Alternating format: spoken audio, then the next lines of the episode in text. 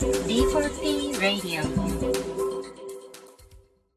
こんにちは。Dialogue for People D4P のフォトジャーナリスト佐藤慶です、えー、今回は最近取材勉強などをしている、えっ、ー、と、日本でのヘイトスピーチに関するお話をしたいと思います。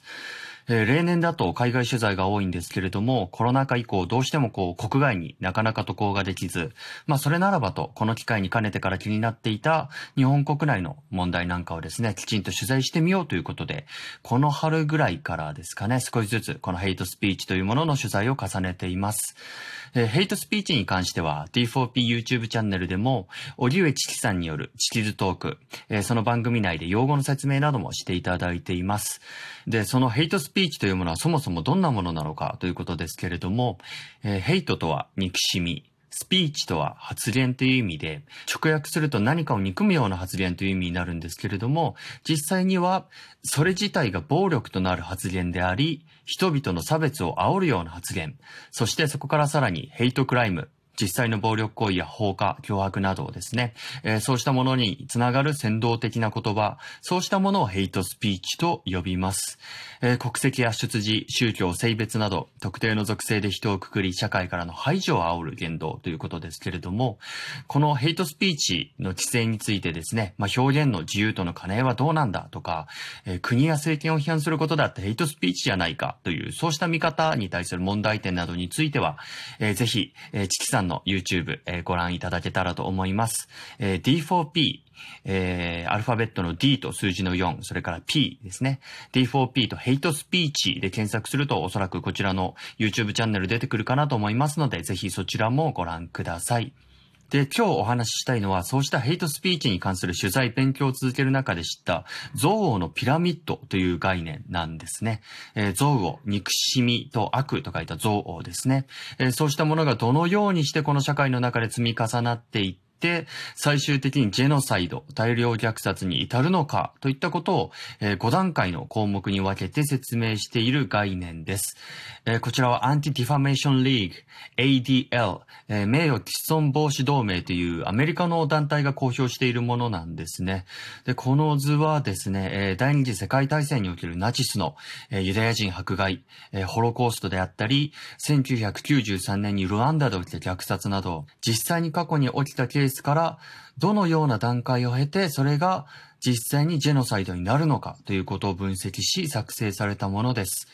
えホロコースト、大量虐殺に至る段階を説明するものとしては、他にも8段階とか10段階で説明したモデルもあるんですけれども、まあ、どのモデルにも一長一短がある中で、日本でのヘイトスピーチの問題を考えるには、えこちら、この ADL の憎悪のピラミッドというものがわかりやすいのではないかなと思います。えー、ということで、このピラミッドの詳細を見ていきたいんですけれども、5段階の一番下の層、ピラミッドの一番下の層には、先入観による行為というものが当てられています。えー、先入観による冗談、噂、排除する言語などがそこに当たります。そして一つ上がって下から二段目が偏見による行為、偏見による社会的回避、嘲笑、非人間化、意図的な差別表現。といったものがここに当たります。この先入観と偏見ってあの、日本語で使うとですね、なんとなく同じような言葉として使うことも多かったり、ちょっとわかりにくいかなと思うんですけれども、まあ、原文の英語で見るとですね、1段目が biased attitude、2段目が acts of bias となっているので、この一番下の層、biased attitude っていうのは実際には直接知らないけれども、まあ、見聞きした情報なんかをもとに、なんとなくあれって嫌だなとか、これは関わりたくないなっていう否定的な態度、えー、そしてそこから生じる冗談や噂なんかのことですね。えー、そして二段目、acts of bias となっているこの段はですね、acts という言葉にあるように、えー、実際にその嫌悪感や否定的な態度を表す行為で、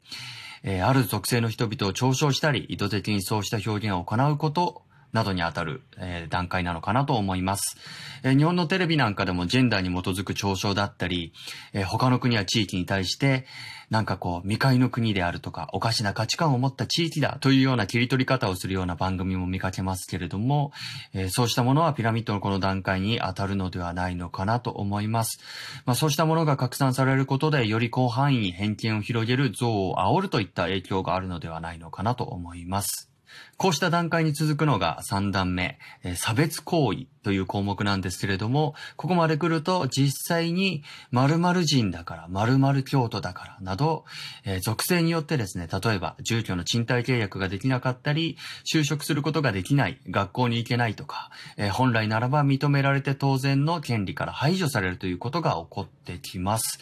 えー、そして下から4段目、上から2段目になりますけれども、この段階は暴力行為という項目です。えー、殺人、暴行、脅迫、強姦、放火など、えー、生命に関わるあからさまな暴力となり、そこから最上段、えピラミッドの一番上、ジェノサイドにつながっていきます。でこのジェノサイドというのは意図的、制度的に、え特定の属性を持った人々を抹殺するということですね。で、この図を見ながら日本の現状を考えると、恐ろしいことに、えー、上から2段目の暴力行為というものがすでに発生している状況だと思います。えー、特にこの脅迫行為というのは顕著で、〇〇人は殺す、この社会から出ていけ、排除するなどという言動は、ネット空間だけではなく実際に街中でも繰り返されています。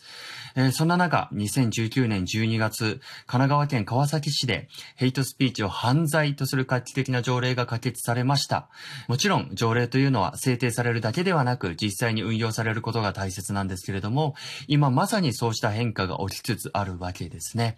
で、一方で、え、必要な制度を整えていくことと同時に、僕たち個人個人がどのようにしてこの憎悪のピラミッドがですね、え、無意識的に積み重なっていくということに抗っていくかということが大切になってくると思います。え、この先入観、偏見というピラミッドの下段にある項目なんかはですね、本当に僕たち、えー、個々人がですね、無意識のうちに染まっていってしまうということが、えー、恐ろしいところだなと思います。えー、各いう僕自身もですね、あ、自分にはこんな先入観があったんだとか、あ実際には知らないのに決めつけちゃってたなと、えー、気づいたり反省したりっていうことが数えきれないほどあります。えー、なのでまず大切なことは、自分には先入観や偏見なんかない、差別もしないと決めつけるのではなくて、誰しもの中に無意識のそうした差別の種はあるのだということを自覚することではないでしょうか。えー、早急に判断せずに、まずはきちんと知ろうとすること、そしてどれだけ知ったところで自分の見えている世界というものは、自分というフィルターを通したものに過ぎないと釘を刺しておくこと、えー、そして気づいたところから少しずつみんなでアップデートをしていくこと、えー、そうした細かな一つ一つに気をつけていくことで、この憎悪のピラミッドを少しずつ、えみんなで解体していけるのではないでしょうか。